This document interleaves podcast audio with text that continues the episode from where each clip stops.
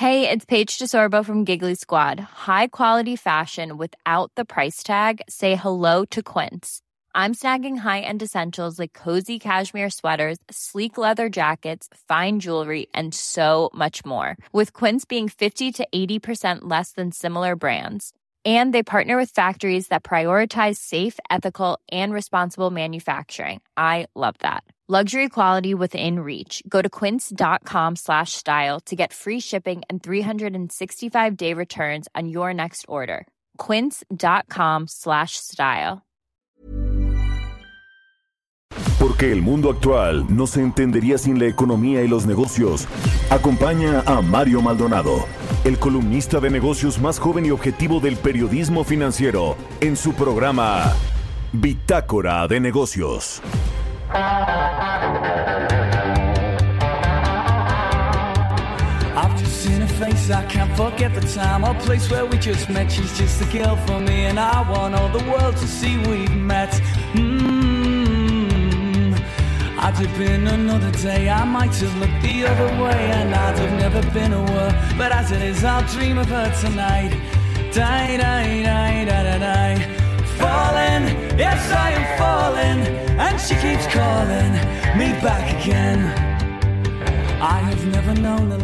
¿Qué tal? ¿Cómo están? Muy buenos días. Bienvenidos a Bitácora de Negocios. Yo soy Mario Maldonado y me da mucho, mucho gusto saludarlos como todos los días en punto de las 6 de la mañana aquí en El Heraldo Radio. Hoy es lunes 13 de julio del 2020. Saludo con mucho gusto a quienes nos escuchan a través de la 98.5 de FM aquí en la Ciudad de México. A nuestros amigos y amigas de Guadalajara, Jalisco, ya nos escuchamos por la 100.3 de FM y en Monterrey, Nuevo León por la 90.1 de FM. También a todas las estaciones que nos retransmiten en otras ciudades y estados de la República Mexicana, en el sur de los Estados Unidos, y a quienes nos escuchan por la página heraldodemexico.com.mx. Iniciamos este lunes 13 de julio con un poco de música como nos gusta iniciar Bitácora de Negocios. Esta semana vamos a escuchar canciones del soundtrack de la película Across the Universe. Es un musical del 2007 ambientado en los años 60 en los Estados Unidos y en la música de la banda británica The Beatles. Esta canción se llama I've Just Seen a Face y la interpreta Jim Sturgis. Así que iniciamos este lunes con música y ahora sí, vámonos a la información. Hablaremos con Roberto Aguilar, nuestro analista experto en temas de mercados financieros, sobre las expectativas de reportes corporativos que están pues animando a las bolsas, a los mercados bursátiles. Sin embargo, hay récord mundial de contagios. México supera a Italia en decesos. Hay rebrotes en muchos países y ciudades importantes, incluidos, por supuesto, las de México, ciudades de México, en eh, Baja California, en el sur de Quintana Roo, en Zacatecas, en Durango, en muchos estados. Ya ve que Hugo López Gatel echó la culpa a los gobiernos estatales de estos rebrotes. En fin, vamos a hablar de todo eso con Roberto Aguilar. Vamos a platicar también con Angie Chavarría, nuestra colaboradora de aquí de Bitácora de Negocios, columnista de El Heraldo de México, sobre los datos que dio a conocer ayer, ayer el IMSS con respecto a el desempleo en México, el, pues la pérdida de empleo formal y también el cierre de negocios y de empresas. Hay muchos patrones que también se han eh, pues eh, salido de los registros del IMSS porque han cerrado las puertas. Cerca de 10.000 empresas y negocios han desaparecido por lo menos de los negocios formales por el COVID-19 y esta falta de ayuda del gobierno para las micro y pequeñas empresas. Vamos a hablar eh, de esto y de los datos de producción industrial también con Juan Manuel Chaparro, presidente de Fomento Industrial de la Cámara Nacional de la Industria de la Transformación. El, el, producto industrial, bueno, la producción industrial cayó 29.6% en mayo, es su nivel más bajo desde 1995. ¿Qué significa esto? La producción industrial es muy muy relevante para el empleo, puesto que este sector genera cientos de miles de empleos y es importante para la actividad económica. Vamos a entrar a ese tema y platicaremos también con eh, Cuitláhuac Gutiérrez, gerente de la Asociación de Transporte Aéreo Internacional en México, la IATA, que es esta asociación que agrupa a todas las aerolíneas en el mundo bueno, tiene un representante aquí en México. Vamos a hablar sobre lo que está sucediendo con este sector, las empresas que pues han tenido que buscar la protección legal bajo el capítulo 11 de los Estados Unidos de la ley de quiebras como ha sido el caso de Aeroméxico, por ejemplo. Eh, y bueno, ¿qué sucede con el resto? Ayer, por cierto, Interjet anunció ya quiénes son los socios que capitalizaron a la aerolínea con 150 millones de dólares. Ya le habíamos platicado aquí un poco de quiénes son.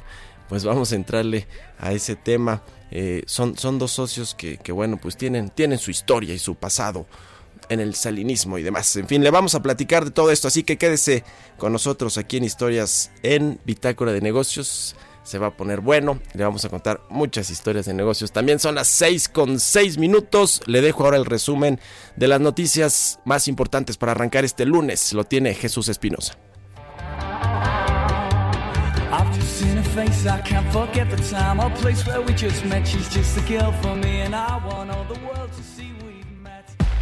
El resumen. El Instituto Mexicano de Ejecutivos en Finanzas revisó a la baja su expectativa de crecimiento en México para 2020 en una contracción de 9.5% en comparación con el 8.5% que adelantaba en su reporte anterior. En la encuesta mensual de sus expectativas económicas del PIB, el IMEF proyecta un rebote de 2.8% para 2021. El presidente Andrés Manuel López Obrador dijo que la reciente entrada en vigor del nuevo acuerdo comercial entre México, Estados Unidos y Canadá da buenas señales sobre el provecho que podrán sacar los tres países. El propósito es eh, integrarnos, respetando nuestras soberanías para complementarnos, para que América del Norte recobre su importancia económica que ha venido perdiendo. De acuerdo con el estudio del Programa Universitario de Estudios de Desarrollo de la UNAM, al menos 16 millones de mexicanos habrían caído en pobreza extrema por ingresos entre los meses de febrero y mayo de 2020, luego de perder sus empleos y los consiguientes ingresos que se han registrado por el paro de la economía a consecuencia de las medidas adoptadas por las autoridades sanitarias ante la pandemia del COVID-19. De acuerdo con una encuesta realizada por el Foro Económico Mundial, advierte que el riesgo más probable para el planeta en los próximos 18 meses será el daño económico causado por el COVID-19. A través de su de Twitter, José Ángel Gurría informó que no buscará nuevamente estar a la frente de la Organización para la Cooperación y Desarrollo Económicos, cargo que tiene desde 2006 y que actualmente cubre su cuarto mandato. Dijo que seguirá trabajando hasta junio de 2021. El presidente de los Estados Unidos, Donald Trump, informó que la fase 2 del acuerdo comercial con China es poco probable en estos momentos. En enero, la Unión Americana y el país asiático firmaron en la Casa Blanca la fase 1 del acuerdo comercial, un pacto que involucró más de dos años de negociación. Bitácora de negocios en El Heraldo Radio. El editorial.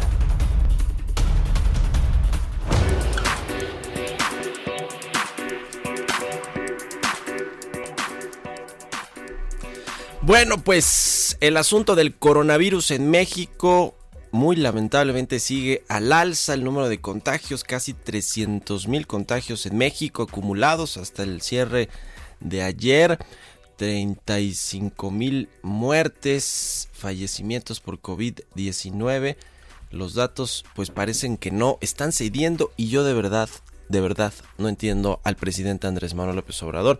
Yo creí que iba a regresar de Washington mucho más sereno, mucho más aterrizado a lo que es la realidad del país con respecto a la crisis de salud y económica que tenemos en México.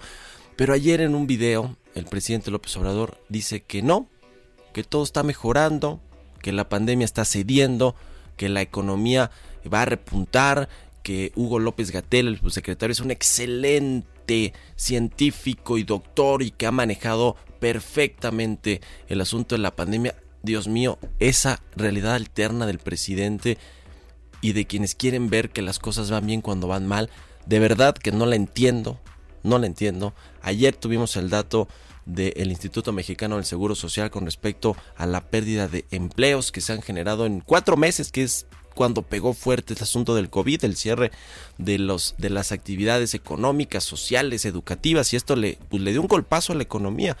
Eh, según los datos del INEGI, eh, se han perdido un millón ciento trece mil empleos entre marzo y junio, más o menos ese es el dato calculado por, por el INEGI. Estamos hablando del empleo formal, que son no más de 20, 21 millones de personas quienes trabajan en el sector formal de la economía, es decir, que tienen seguridad social, que tienen prestaciones, eh, etcétera. Pero bueno, de una eh, es mucho más grande, por supuesto, el sector informal.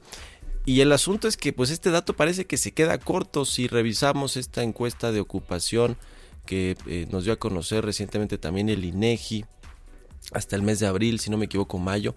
Eh, donde decía que al menos 12.5 millones de mexicanos estaban desocupados, ah, no necesariamente porque perdieron su trabajo eh, de forma eh, pues ya definitiva, sino porque quizá en ese momento no estaban ocupados, tenían alguna suspensión temporal o necesitaban trabajar más horas, en fin. Ese dato, después Jonathan Heath ayer también a finales de la semana pasada, y al ratito vamos a platicar eso con Roberto Aguilar, pues decía que hasta 34 millones de personas se requieren, se necesitan generar, eh, digamos, necesitan empleo 34 millones de mexicanos. Así de claro, decía Jonathan Heath. Y tenían los datos ahí de que entre eh, abril y mayo se habían perdido hasta 20 millones de empleos. Obviamente ahí sí, incluyendo a la economía informal, al sector de los eh, trabajadores informales, que son pues los que no tienen seguridad social, no tienen prestaciones y no pagan impuestos, que es un sector muy, muy grande y amplio de la economía y es algo que arrastramos desde hace mucho tiempo porque efectivamente es un problema estructural de cómo ha sido el crecimiento de México, muy desordenado y tenemos una economía informal muy muy grande. Pero digamos que estamos en una crisis en el pico de contagios. En México cada día hay récord de fallecimientos y de contagios y el presidente dice que está cediendo esto y en la economía todos los indicadores mal, pésimos, a niveles históricos. No entiendo, de verdad que no entiendo. Si usted entiende, escríbeme a mi Twitter, arroba Mario Mal, arroba Heraldo de México. Son las 6 con 12 minutos. Vamos a ver si Roberto Aguilar ahorita nos explica algo de lo que dijo ayer el presidente. Son las 6 con 13. Economía y mercados. Roberto Aguilar ya está en la cabina de El Heraldo Radio. Mi querido Robert, ¿cómo estás? Danos luz, danos buenas noticias. Tú, este, ¿Cómo estás, Mario? Muy buenos Haz cuadrar los datos eh, para que... bueno, fíjate que esto que comentabas de Jonathan Hill, el subgobernador del Banco de México, metió mucho ruido. Sobre todo por los cálculos. Todo, comenzó con una presentación que hizo alumnos de la UNAM. Que es de él, ¿verdad? una sí, sí, sí, la presentación es de él. A título personal. A título personal. De hecho, la presentación dice cambios estructurales en el mercado laboral, Jonathan Heath. Es la presentación que él tuvo que difundir después, hacer público, porque, pues sí, eh, llamó, como te decía, mucho la atención el último cuadro donde viene acerca del resumen del mercado laboral abril-mayo y donde comentabas justamente que de acuerdo con sus cálculos así, textualmente, el número de personas que necesitan empleo, 34.3 millones en mayo. Y cuanto eh, eh, respecto a abril eran 33.1 millones y una serie de datos muy interesantes acerca justamente del empleo eh, formal, el empleo al IMSS que se ha perdido, empleo formal no eh, que no está registrado ante el Instituto Mexicano del Seguro Social y también los empleos informales perdidos, Mario, donde el acumulado son 8.4 millones. Así es que esto eh, es interesante porque luego el subgobernador salió también a aclarar. Decir, que no eran estimaciones de él, que lo había hecho con base al INEGI, el Instituto Mexicano del Seguro Social. Fue nota incluso en algunos periódicos. Sí, por supuesto. te digo que causó mucho ruido, pero la verdad es que eh, solamente medir el el empleo formal o el empleo en México a través de los afiliados al Instituto Mexicano del Seguro Social nos quedamos cortos. Es una parte de la masa laboral, hablabas tú entre 20 y 21, está, está abajo ahora de los 20, pero es lo que va fluctuando y no podemos esperar a través de esta flexibilización laboral que muchos de los desempleados que no necesariamente son informales porque están afuera de, las estaciones del metro vendiendo, sino porque están haciendo también, ejerciendo su labor en los de servicios básicamente y no tienen todas las prestaciones, no están dados de alta en el Seguro Social. Así es que esto eh, creo que va a seguir causando ruido y, y ojalá y se le pueda preguntar también un poco eh, sobre esta parte al presidente, que dudo mucho que lo vaya a hacer, porque de cara a estos 34 millones de personas que necesitan empleo, cuando dices vamos a generar 2 millones de empleo, pues la promesa del presidente,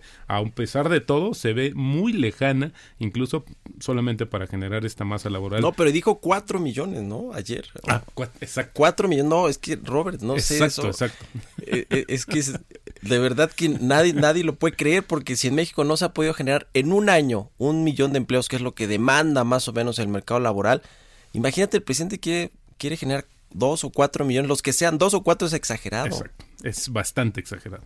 Pero bueno, Mario, pues pinta para una jornada muy positiva para los mercados financieros globales impulsados por la perspectiva las perspectivas positivas de los reportes corporativos del segundo trimestre en Estados Unidos, principalmente del sector financiero, Mario, y noticias positivas sobre los avances del desarrollo de una vacuna.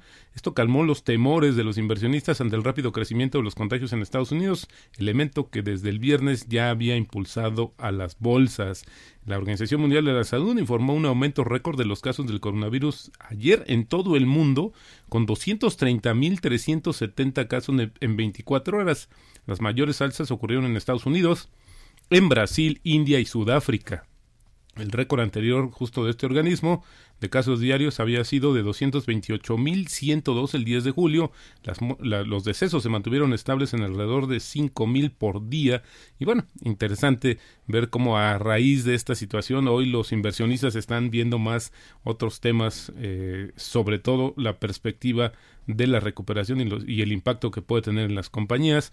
Y bueno, también fíjate que interesante este dato de el secretario general de la OCDE, José Ángel Gurría, que comunicó que no va a solicitar un mandato adicional ante el sentido renovador que ha traído la crisis del coronavirus, lo que dejará eh, y por lo que va a dejar el organismo en mayo de 2021, después de casi 15 años de encabezarlo. Eh, y luego, pues ahora lo que está comentando es que el proceso, o él desea que el proceso de, selección, los países tengan en cuenta, eh, pues justamente a los candidatos que promuevan la misión y la visión y la ambición de los países miembros y la Secretaría actual que esto lo construyó durante los últimos años, presume justamente José Ángel Gurría. Es interesante porque el proceso de selección, Mario, va a iniciar el primero de agosto de 2020. Luego se va a pedir a los países miembros que presenten candidatos para finales de octubre de este año, después de lo cual habrá entrevistas, consultas que van a culminar a finales de febrero del próximo año y el próximo secretario general será elegido por los países miembros de la OCDE para un periodo de cinco años que va a comenzar en junio de 2021 a ver si me, llama la atención a ver si México presenta algún candidato en este sentido. Y datos interesantes acerca de que el gobierno de Alemania Mario dijo que van a tomar más participaciones en empresas amenazadas por la crisis del coronavirus. Esto lo dijo el ministro de Economía en una entrevista publicada el fin de semana donde dijo que probablemente serán unas decenas de compañías que podrían seguir al grupo de aerolíneas Lufthansa en su paso a una titularidad pública parcial. En una entrevista justamente que te comentaba dijo el ministro de Economía que estamos hablando de tal vez unas pocas decenas de casos, en este número tan limitado de casos utilizaremos las posibilidades que ofrece el Fondo de Estabilización Económica, incluyendo la toma de participaciones cuando sea apropiado. Y fíjate que nos amanecemos también con el dato, Mario, que bueno, ya se había más o menos trascendido, pero la Interjet informó que recibió una inyección de capital de 150 millones de dólares a través de un fondo de inversión con lo que busca fortalecer sus operaciones mientras el sector pues obviamente batalla justamente con los estragos de la pandemia del coronavirus. Esto es el básicamente está hablando de que el grupo de inversionistas está encabezado por los empresarios Carlos Cabal y Alejandro del Valle y, en su, y su actual presidente del Consejo de Administración, Miguel Alemán, seguirá al frente de la compañía. Bueno, es parte de lo que también se había, había trascendido en los últimos días, pero hoy ya se hace de manera oficial 150 millones de dólares la inyección que le hacen a Interjet este grupo de empresarios. La pregunta, Mario, es ver si esto es suficiente para tratar de eh, paliar los efectos de esta situación, sobre todo en esta compañía que tiene creo que bastantes problemas y que bueno, pues ahora tratará de solucionarlos con esta inyección de dinero fresco. Y el tipo de cambio, Mario, en estos momentos cotiza en 22.43 pesos. Carlos Cabal Peniche, ese nombre rebota en la mente por allá por los noventas, ¿no? Con Carlos Salinas y sí, todo. cómo no, sí, ser un connotado. Alejandro del Valle. Bueno, pues ¿quiénes vinieron a salvar a Interjet, mi querido Robert, no? Sí. Que, por cierto son los que estuvieron relacionados con todo este asunto de, los, de la listación de los cajeros para el, el, Banco del Bienestar, que terminó cayéndose. Así es. De, declararon pues no, no sé si desierta así como tal, pero no ya no tomaron esa oferta que había ganado supuestamente estos dos empresarios, ¿no? Y que pues ahí hubo algo nebuloso detrás de eso. Sí, el tema de sus antecedentes y bueno, un poco que chocaban contra la renovación que esta 4T ha, pregonado, pero pues sí, es importante y verlo, que esto ya se había dado días anteriores y no se habían eh, dado a conocer los detalles, pero bueno, pues finalmente pareciera que a Reuters le, le, le adelantaron la información. Está a las 5 de la mañana subieron esta nota y quizás más tarde pues sea la del día en términos corporativos y también está el caso de FAMSA que desistió una parte del, capítulo 11 y bueno pues se le complica un poco el escenario a las empresas mexicanas en este sentido. Vamos a ver cuántas sobreviven cuántas pueden pasar esta prueba de fuego. Ya lo platicaremos en los siguientes gracias mi querido Roberto. Muy buenos días. Roberto Aguilar sígalo en Twitter Roberto AH son las 6 con 21 Expreso Financiero y ya está Angie Chavarría, columnista del Heraldo de México, colaboradora de Bitácora de Negocios, lista para echarse su expreso financiero aquí en Bitácora de Negocios. Mi querida Angie, ¿cómo estás? Buenos días, adelante. Hola, ¿qué tal Mario? Muy buenos días, muy buenos días a todos. Y pues efectivamente Roberto casi dijo un presagio ahorita. Pues entre abril y mayo el Instituto Mexicano del Seguro Social, Mario, reportó pues la muerte, por así decirlo, de 9.884 empresas que literal se dieron de baja, pues bueno, esto finalmente tenían entre un promedio entre 2 a 10 empleados. La industria de la construcción, Mario, fue la más afectada, eh, fue la que tuvo un cierre de 3.589 y las empresas de servicios, que entre ellas está la mayormente de turismo, 3.444. La consecuencia la vimos reflejada que entre marzo y junio, cada hora, cerca de 380 personas perdieron su empleo formal a causa de la crisis del coronavirus y así pues llegamos al 1.1 millón de eh, millones de, en cuatro meses de pérdida de empleo. Y bueno, eso hay que sumarle todos los empleos informales que pues no están considerados. Pero si sumamos todavía más esta crisis que en verdad parece no parar, en diciembre ya teníamos una pérdida, Mario, de 14.557 microempresas que cancelaron su nómina completa y eh, pues bueno, esto llevó a la pérdida de 382.010 puestos de trabajo en el cierre del año pasado. Al parecer, pues bueno, esto pues va a continuar, eh, la crisis del coronavirus eh, pues va a seguir teniendo sus efectos, Mario, y también debemos recordarlo que pues el Fondo Monetario Internacional y eh, el Foro Económico Mundial lo que dicen es que prácticamente tiene que ver porque las microempresas todavía no se han tecnificado y eso es como si se pusieran una soga en el cuello. Ay, Dios mío, qué, qué noticias con, con este cierre de empresas, porque además son empresas que están registradas ante el IMSS, ¿no? Son, son los patrones eh, que están registrados ante el IMSS y que pues o decidieron pasar la informalidad o pues realmente cerraron las puertas, ¿no? Completamente desaparecieron. Y me, y me parece muy interesante este dato que dice Senji de 14 mil empresas que ya el cierre del año pasado habían salido de estos registros del IMSS porque ya teníamos una crisis de alguna manera aquí en México. Ya estábamos con las piernitas temblando y ahora pues bueno, en menos de exactamente tres meses sumaron casi 10 mil empresas. Ay, bueno, pues ahí está la información. Muchas gracias, Angie Chavarría. Danos tus redes sociales. Ahora estoy con un poquito más de calma. Claro que sí, por favor escríbanme a través de Twitter, arroba engie.chavarría o a través de Instagram, arroba engie.chavarría. Perfecto, pues ahí están las redes sociales de Engie. Muchas gracias y buenos días. Un abrazo a todos. Igualmente, son las 6 con 24 minutos. Vamos a hacer una pausa, la pausa de la media. Regresamos con más aquí a Bitácora de Negocios.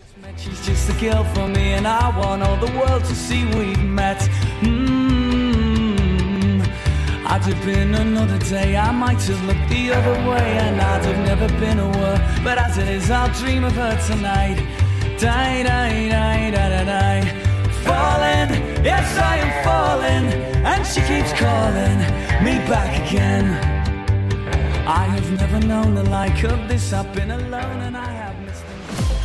Continuamos en un momento con la información más relevante del mundo financiero en Bitácora de Negocios con Mario Maldonado. Regresamos. Estamos de vuelta en Bitácora de Negocios con Mario Maldonado. Entrevista.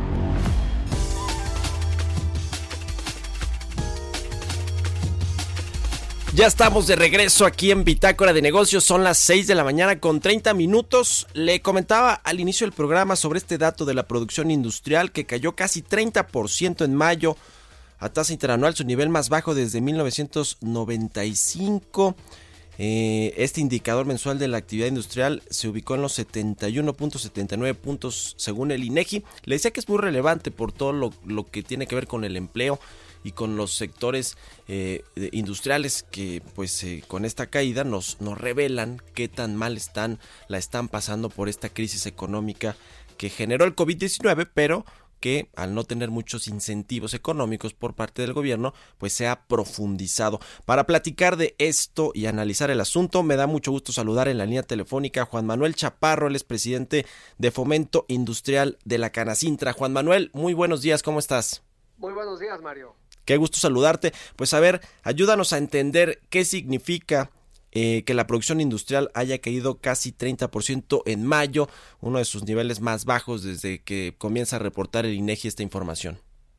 Mira, Mario, um, ante la ante la presencia de una pandemia como la que ya, se ha platicado bastante, eh, resalta mucho que esta pandemia sí tenía un efecto definitivo, pero no tan gran, tan alto en su eh, este volumen como lo está sucediendo ahorita, donde las industrias manufactureras caen por arriba del 35%, hablando en tasa anual.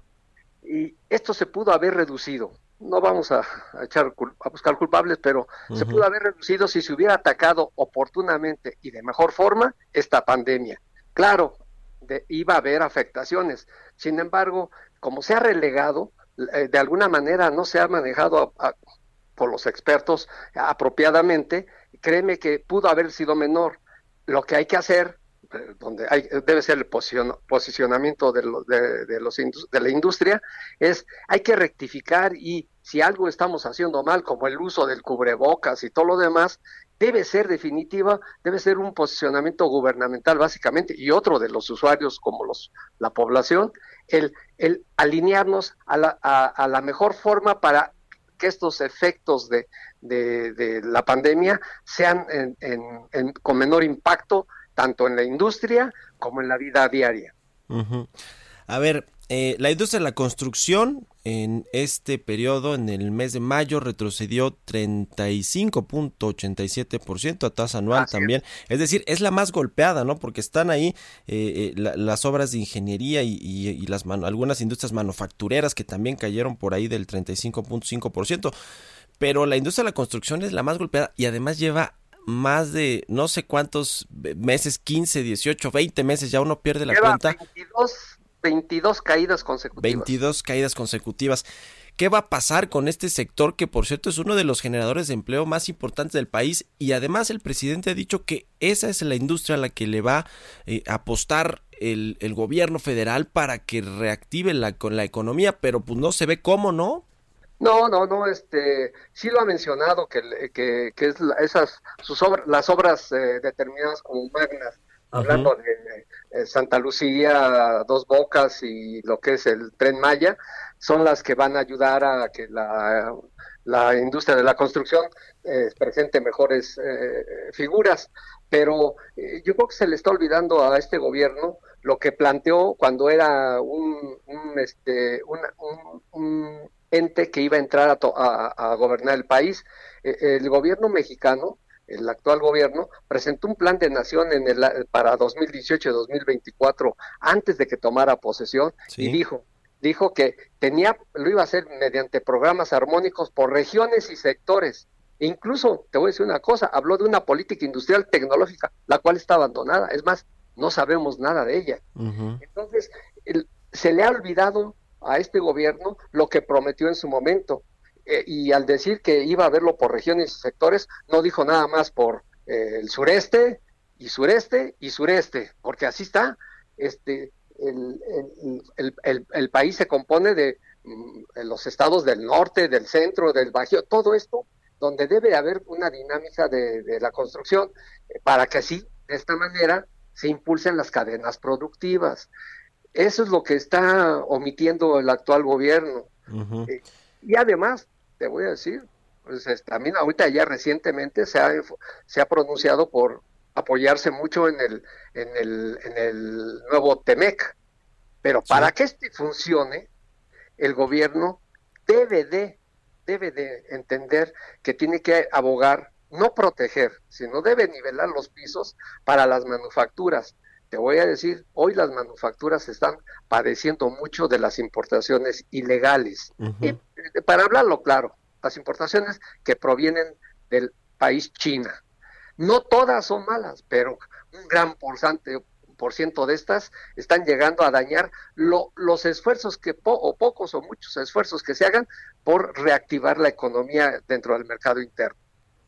Justamente de este asunto quiero preguntarte, el TEMEC, que bueno, ya vimos al presidente López Obrador ir a celebrar con Donald Trump la semana pasada a Estados Unidos, la firma, o más que la firma, ya la puesta en marcha del TEMEC a partir del primero de julio, eh, se cree o se, se piensa, incluso yo, yo veo mucho optimismo en el gobierno federal, que va a ser como la panacea para México, va a ayudarnos a reactivar la economía, eh, como si no tuviéramos ya un Telecam, por cierto, que, está, que estaba vigente hasta el primero de julio y que, y que, bueno, pues venía funcionando bien. El TEMEC va a renovar este acuerdo comercial y hay una serie de cambios que incluso muchas industrias han dicho que todavía por el asunto de la pandemia, pues no están completamente preparadas para cumplir todas las condiciones. El representante comercial de la Casa Blanca, Robert Lighthizer, dice que va a ver si promueven arbitraje internacionales, porque en México no se han echado a andar todas las, las eh, no, se, no se ha implementado completamente la reforma laboral, que es algo que está ahí en el TEMEC y otro asunto de los biotecnológicos, en fin, más bien se ve un, un, tanto o un mucho complicado que pueda dar frutos pronto, ¿no? El TEMEC y el, gobierno parece que lo están viendo como, no, sí, eh, en, en, en breve vamos a tener ese eh, crecimiento de Estados Unidos y por lo tanto de las exportaciones mexicanas. ¿Cómo lo ven ustedes? No, ahí está totalmente equivocado el gobierno mexicano al pensar que ahorita por la simple firma ya mañana, al día siguiente ya está recuperándose la economía a través del, de, la, de, la, inclusión del nuevo TEMEC. No, eso es eh, totalmente falso. El, el, y, y todavía, si esto iba a ser lo más pronto posible, se está empeorando por la presencia de la pandemia. Entonces se, se, vino a complicar. Lo que, lo que debería hacer el gobierno mexicano es actuar y te voy a decir ahí, como lo que está haciendo el propio Trump en Estados Unidos, que sigue, él sí está apoyando, él sí está apoyando a sus pymes de allá, vía su, su, su, ley pyme, que la, el, el, el, que la forma en que se rigen las eh, micro y pequeñas empresas allá en Estados Unidos. Hoy, por ejemplo, los, los apoyos que está proporcionando eh, el gobierno americano es, le está proporcionando préstamos, entre comillas, a las empresas para que eh, te doy este préstamo para que solventes la situación que estamos viviendo. Si tú mantienes tu plantilla laboral, puede llegar incluso a que no te cobre intereses y al grado todavía extremo de que si la haces también, te, te condono la deuda. ¿Sí? Esos son los verdaderos apoyos. Esa es una forma no de apoyar a las empresas, es una forma indirecta de llegar a hacerle apoyar a los trabajadores porque no pierden su trabajo. Aquí nosotros ya llevamos más de un millón cien mil empleos perdidos, este, y, esto va a ser creciente. En la Canacintra hemos estimado que para el fin de año vamos a estar teniendo un millón setecientos mil empleos formales que se hayan perdido. Pues si sigue el, el, gobierno trabajando de la manera que hoy lo, que hoy lo está haciendo, basándose en que la empresa que, que, quiebre, que vea la forma de cómo restablecer su, su negocio o, es el único culpable de que esto suceda. Eso no es posible de un parte de un presidente.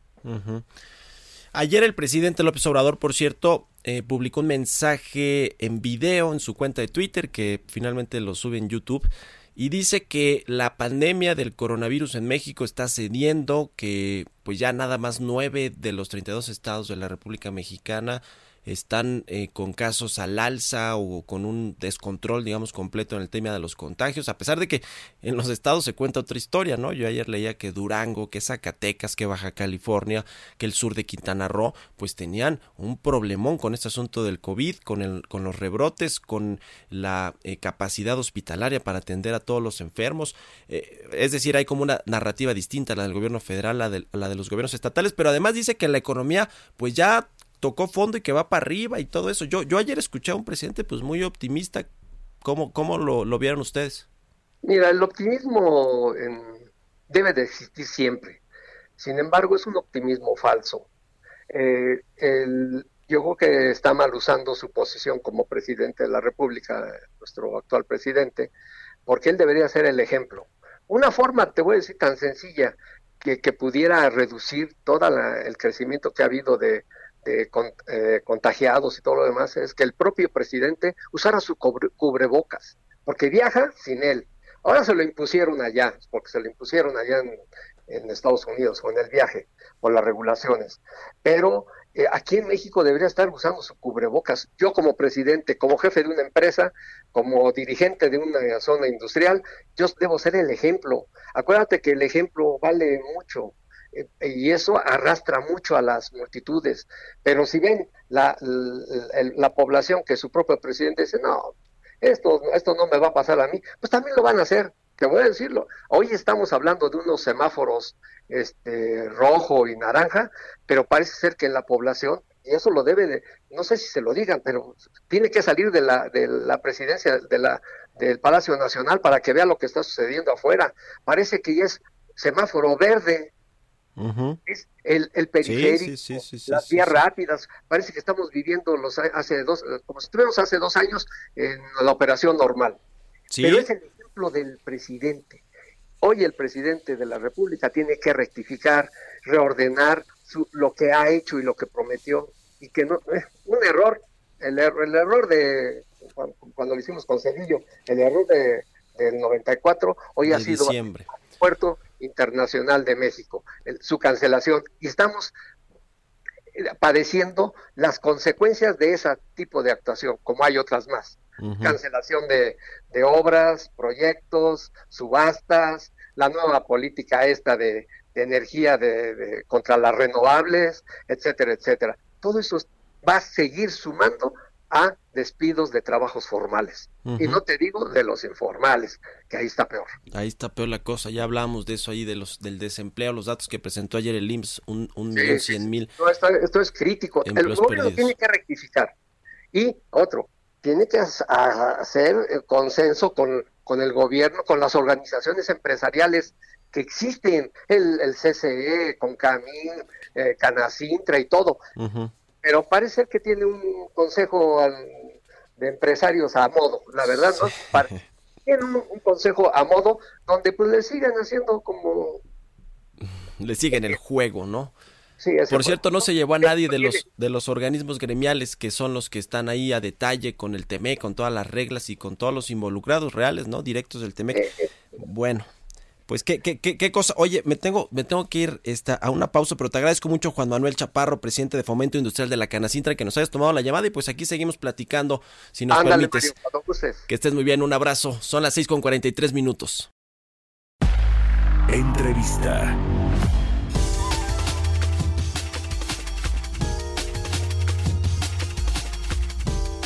Oiga, pues otro de los sectores muy afectados por la crisis del COVID-19, por este cierre de las actividades económicas y pues de las actividades sociales también que tienen que ver con los viajes, con el turismo, con el ocio, pues es el sector de las aerolíneas que en todo el mundo pues hay rescates, hay capitalizaciones, hay quiebras, eh, en fin, muchas eh, ayudas necesita este sector y para pues abordar lo que sucede en México con las aerolíneas ya le hablábamos de Aeroméxico que se tuvo que acoger esta ley de quiebras en Estados Unidos el capítulo 11 Interjet ayer anunció la capitalización de 150 millones de, dólares por parte de eh, un par de empresarios mexicanos. En fin, pues todos eh, buscando de dónde eh, obtener ayudas. Para, para analizar este tema y hablar de, de, esto, me da mucho gusto saludar en la línea telefónica a Huitláhuac Gutiérrez. Él es gerente de la Asociación de Transporte Aéreo Internacional en México,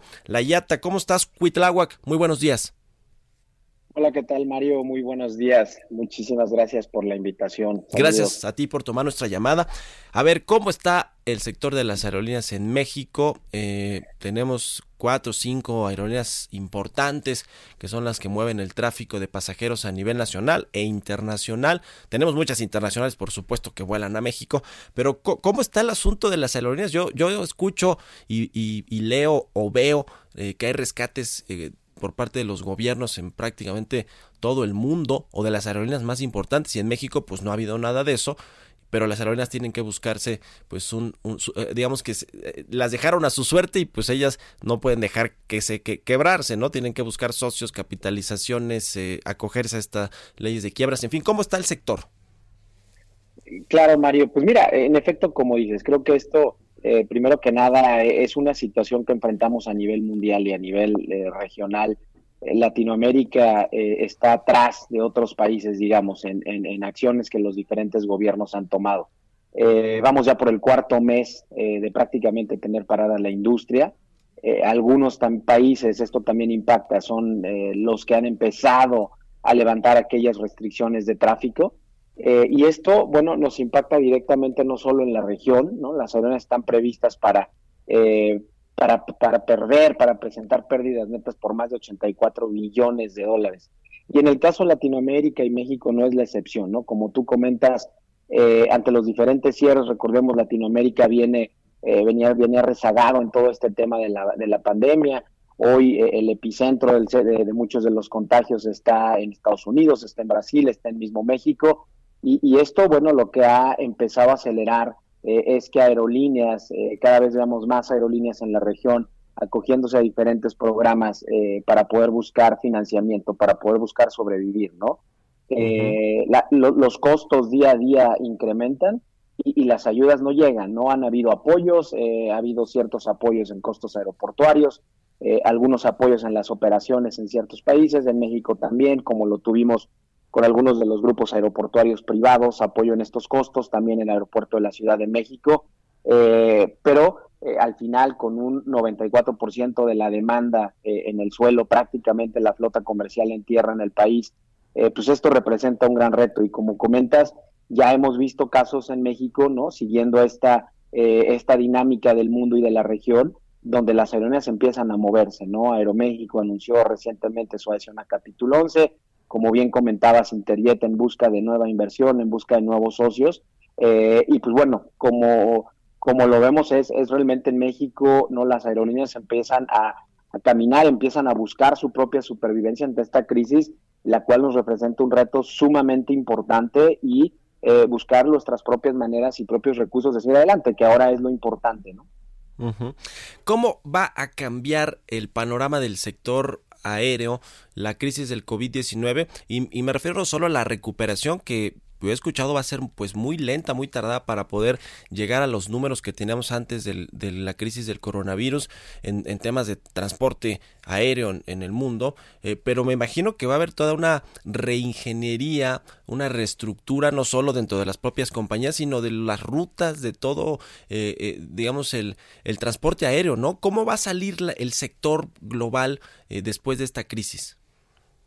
Mira, saldremos definitivamente en una aviación muy diferente de la que veníamos acostumbrados, ¿no? nuestra referencia eh, única será 2019, 2020 va a ser un año que por, por números y por esta situación no podamos utilizar como referencia. Hoy todas nuestras referencias van a 2019. Eh, la recuperación, como bien comentas, no la prevemos en un lapso menor de tres a cuatro años. Eh, esta caída, hoy hemos empezado a ver eh, algunos signos de recuperación en algunas regiones, incluso en Latinoamérica, pero estamos hablando eh, de, caídas de más del 90%. Eh, en la medida que la crisis avanza, en la medida que seguimos teniendo restricciones de tráfico en los países, en la medida que obviamente sigue, sigue sin haber apoyos por parte de gobiernos, de autoridades, bueno, eso nos va poniendo un escenario más complicado porque la recuperación la hace más complicada lo que equivale evidentemente a tener menos conectividad en la región, en los países, eh, un transporte aéreo que pueda ser más caro, evidentemente, por los costos que hay que estar cubriendo.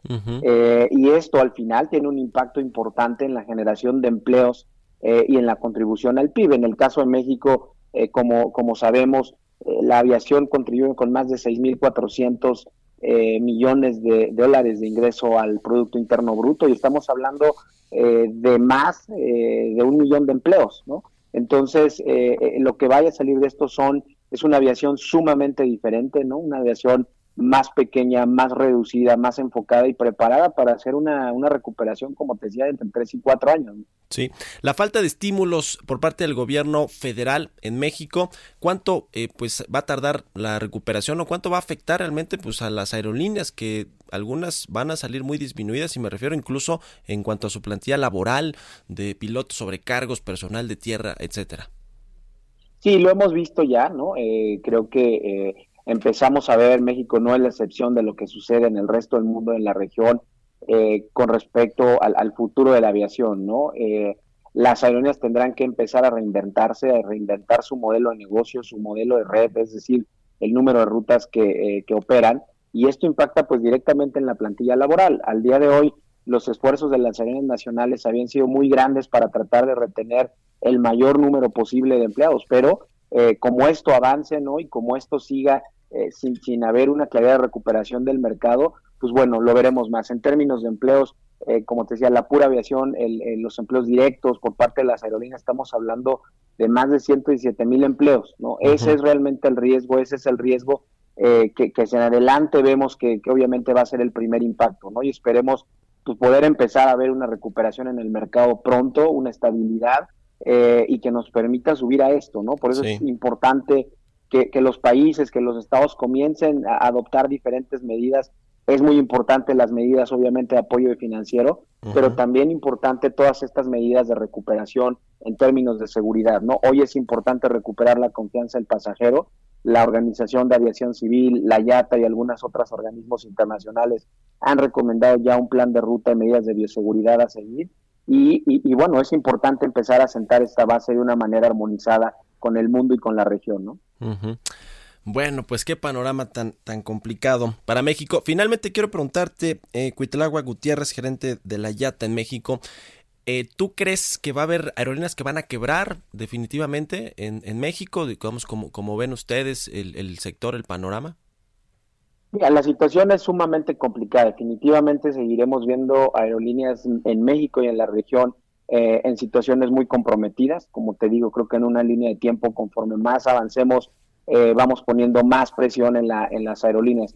No descartaríamos cualquier nueva, eh, nueva situación, nueva pedida de ayuda de socorro de las aerolíneas y que esto desafortunadamente pueda, pueda eh, traducirse en, alguna situación más complicada para aerolíneas como nuevamente capítulos 11, quiebras, situaciones de cierres o de recortes de empleo. No es, está completamente en la mesa este mi querido Mario. Pues ahí está la situación. Muchas gracias a Cuitlagua Gutiérrez, gerente de la Asociación del Transporte Internacional en México, por haber tomado nuestra llamada y muy buenos días. Gracias, Mario. Un saludo a todos y buenos días. Igualmente. Bueno, pues con esto nos despedimos. Oiga, échale un ojo ahí a la portada de El Heraldo de México en su versión impresa y digital. Trae este asunto del COVID-19. México ayer rebasó a Italia en números de muertes y eh, pues se sitúa en el cuarto sitio en nuestro país con mayor número de fallecimientos después de Estados Unidos, Brasil y Reino Unido. Échenle un ojo, ahí está toda la, la, información. Con esto nos despedimos. Le agradezco mucho que nos haya acompañado este lunes, inicio de semana, aquí en Bitácora de Negocios. Lo dejo en los micrófonos con Sergio Sarmiento y Lupita Juárez. Y nos escuchamos mañana a las seis tempranito. Muy buenos días. Face I can't forget the time or place where we just met. She's just a girl for me and I want all the world to see we've met. Mm-hmm. I'd have been another day I might have looked the other way And I'd have never been aware But as it is I'll dream of her tonight. Die, die, die, die, die, die. Falling, yes I am falling And she keeps calling me back again I've never known the like of this. I've been alone and I have missed things and kept out of sight. But other girls were never quite like this. Mm-hmm. Falling, yes, I am falling. And she keeps calling me back again.